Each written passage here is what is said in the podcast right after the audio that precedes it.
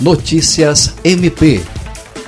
A Procuradora-Geral de Justiça do Ministério Público do Estado do Acre, MPAC, Cátia Rejane de Araújo Rodrigues, recebeu nesta quinta-feira, 6, a visita institucional do representante da Secretaria de Estado de Infraestrutura e Desenvolvimento, CEINFRA, secretário Ítalo Medeiros. Na ocasião, também estiveram presentes o Procurador-Geral Adjunto para Assuntos Jurídicos do MPAC, Sami Barbosa Lopes, e a titular da primeira Promotoria de Justiça especializada de defesa do patrimônio público, fiscalização das fundações e entidades de interesse social, promotora de justiça Mirna Mendonça.